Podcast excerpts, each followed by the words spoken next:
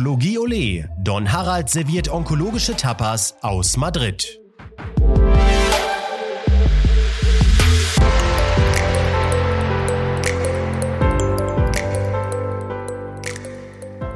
Liebe Zuhörerinnen und Zuhörer, Hola aus Madrid. Don Harald darf Sie ganz herzlich vom diesjährigen ESMO aus Madrid besuchen. Heute bin ich gerade frisch angekommen und ähm, ich habe an meiner Seite von Roche Martin Proske, meinen äh, treuen Weggefährten, der mich auf all diesen Kongressen begleitet. Martin, du bist ähm, seit gestern schon da. Wie war denn deine Anreise? Ja, hallo Harald. Ähm, also ich weiß nicht, ob es an dir liegt oder an einem Podcast, aber jedes Mal, wenn wir die erste Folge aufnehmen, gibt es irgendetwas Besonderes und etwas Besonderes war gestern definitiv. Äh, es war ein historischer Tag in Madrid und zwar der Tag mit der größten Regenmenge seit über 60 Jahren. Es gab 93 Liter Wasser in, äh, im Verlauf des Tages, glaube ich, äh, auf einem Quadratmeter.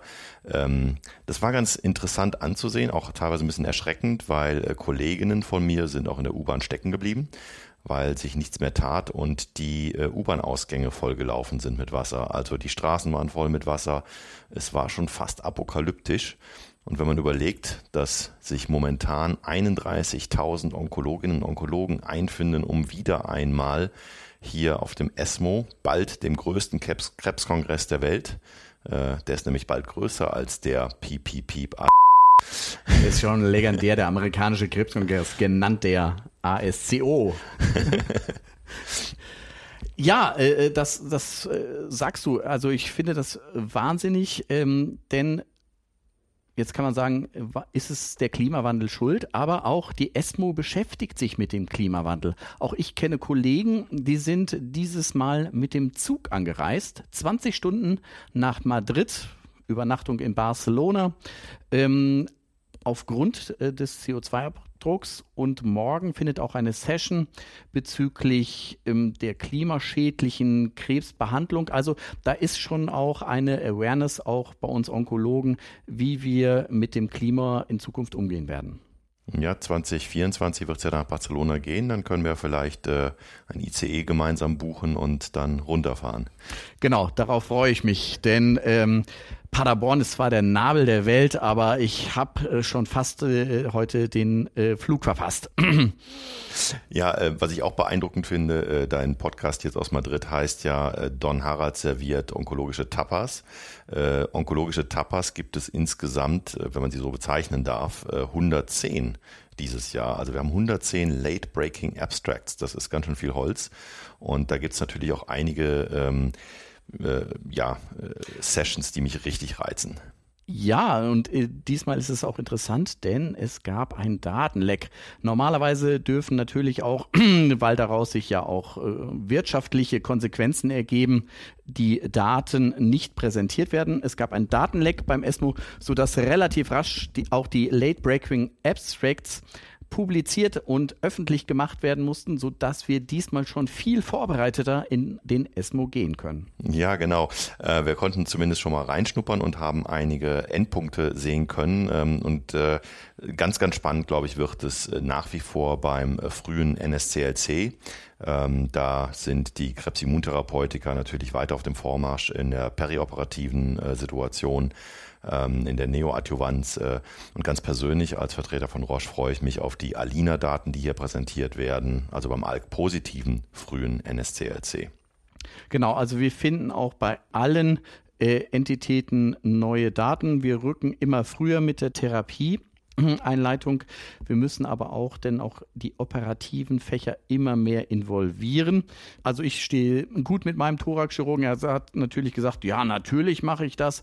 Aber als wir ins Detail gegangen sind, war es dann doch schwierig und sagte, nein, so pauschal könnten wir das nicht machen. Also, äh, da muss jedes Zentrum für sich nochmal mit äh, seinen Kollegen und Mitarbeitern diskutieren.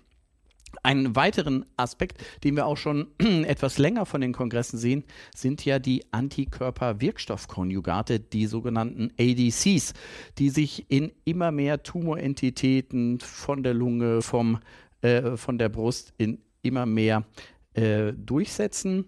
Äh, die Namen werden auch immer komplizierter. Äh, wir hören ähm, mehrere Abstracts letztlich von der sogenannten Tropion-Studie. Das ist Dapotumab deruxtecan. Also Sie merken, es wird für uns Onkologen nicht leichter, die ganzen Namen sich zu merken und auszusprechen. Dann natürlich auch beim metastasierten Urothelkarzinom das Enfortumab Vedontin. Da freue ich mich schon auf äh, meine äh, geschätzte Kollegin Gunil von Amsberg, die ich in Hamburg beim DGAO schon gesprochen habe und mit der ich auch eine gemeinsame Veranstaltung gemacht habe. Denn dort haben wir auch letztlich über die künstliche Intelligenz habe ich einen Vortrag gehalten in der Uro-Onkologie und das ist auch ein Thema, was uns immer mehr beschäftigen wird.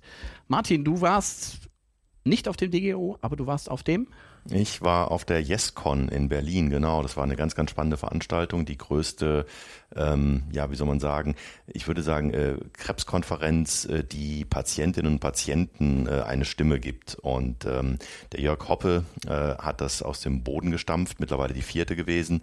Und da gab es eine ganz spannende Keynote-Lecture, ähm, wo der Sascha Lobo gesprochen hat. Und gerade zu KI, äh, sehr, sehr spannend. Also wir wissen, KI wird gerade, was die Diagnostik bei bildgebenden Verfahren äh, angeht, äh, sehr virtuos langsam. Ähm, spannendes Studienergebnis äh, war aber auch, dass die Empathie auf Seiten der KI teilweise die der Ärzte überragt hat. Also ich glaube, äh, wir müssen uns da intensiv mit beschäftigen, was da auf uns zurollt. Genau, also auch morgen habe ich für mich in meinem Kalender so eine Veranstaltung geblockt, äh, die ich mir anhören werde. Aber du hast es mit der Alina-Studie eben schon gesagt, auch äh, treibermutierte ähm, Tumorentitäten gehen immer weiter. Äh, Karas ist ein ganz, ganz großes Thema auf dem diesjährigen ESMO. Ähm, was werden wir da hören? Ähm, ja, da wird es ebenfalls spannende Daten geben, sowohl beim äh, Kolorektalkarzinom wie auch bei äh, Lunge. Also äh, da sind die Kollegen ähm, aus äh, äh, vom Rhein oben und aus Süddeutschland sehr aktiv. Ähm, also das äh, wird sicherlich spannend. wir von Roche sind da noch relativ in den Kinderschuhen, werden da aber auch bald nachziehen. Des Weiteren kommt auch, also wir hatten ja die Ära der Immuntherapie, die sozusagen auch jetzt in immer früheren Stadien eingesetzt wird. Aber wir Onkologen oder letztlich Nuklearmediziner kommen demnächst auch noch mit an Bord. Sogenannte Radioligantentherapien. Also es gibt gewisse Medikamente, die injiziert und spritzt man den Patienten und die strahlen von innen raus nach einem spezifischen Marker. Wie siehst du da die Zukunft? Also ich glaube, es ist noch ziemlich experimentell, aber äh, es wird ja auch hier spannende Präsentationen dazu geben. Also das werde ich mir auf jeden Fall auch anhören. Und vielleicht findest du einen spannenden Gesprächsteilnehmer, äh, mit dem du das weiter beleuchten kannst. Auf alle Fälle, also die Radioligantentherapie beim Prostatakarzinom wird auch in Paderborn schon durchgeführt. Also ich habe mit der Firma, die das durchgeführt hat, schon gesprochen von den nicht-universitären Zentren wären wir mit oben mit dabei und da freue ich mich natürlich auch, neue Daten zu hören.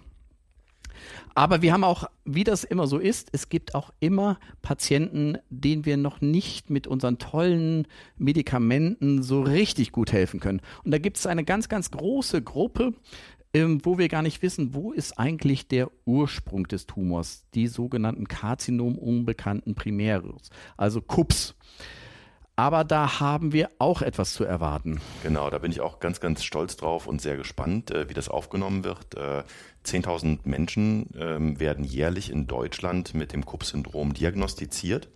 Und da freuen wir uns von Roche-Seite drauf, dass die Copiscu-Studie vorgestellt wird, äh, die ebenfalls positiv ist. Ähm, das wird auch sehr spannend sein und da hoffe ich, dass du auch mit einem entsprechenden Gesprächspartner dann, dann hier ein kleines Tapa servieren kannst. Oder ein Pincho, wie man im Norden Spaniens sagt. Mit einem Cerveza natürlich, denn ähm, ich hatte gestern Abend noch eine, ähm, eine Reportage über unseren Kollegen Professor Michael Halleck ähm, äh, gesprochen, der gefragt wurde, was empfehlen Sie Ihrem Patienten? Und er sagte, nach etwas längerer Überlebung, leben Sie. Und das Leben gehört natürlich auch mit dazu. Und äh, ich freue mich auf viele interessante Gesprächspartner in den nächsten Tagen hier auf dem ESMO in Madrid. Martin, ich freue mich, dass du an meiner Seite bist und ähm ja, von meiner Seite, ich wünsche dir ganz, ganz viel Erfolg weiterhin mit deinem äh, Podcast hier, ähm, Don Harald.